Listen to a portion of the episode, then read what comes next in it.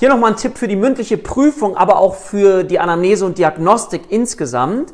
Der Prüfer schildert dir ja ein Fallbeispiel in den meisten Fällen und jetzt stell dir mal vor, du hast jemanden vor dir und du denkst, ja, der ist alkoholabhängig. Und jetzt freust du dich innerlich in der Prüfung, weil du denkst, ja, jetzt habe ich die Diagnose, ich stelle noch meine anderen Fragen, aber es ist alles gut und du bist nicht mehr ganz so aufmerksam.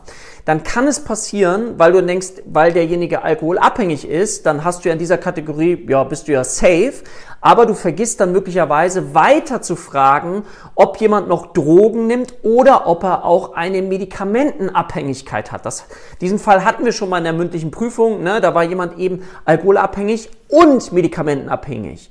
Ne? Wenn jemand mehrfach abhängig ist, nennt man das ja auch Polytoxikomanie. Das heißt, fühl dich nicht zu sicher, wenn du denkst, ah, jetzt habe ich, jetzt habe ich, sondern frag bitte trotzdem noch weiter ganz genau nach, damit du wirklich alles bekommst und ein umfassendes Bild auch erhältst und dann die richtige Diagnose stellen kannst.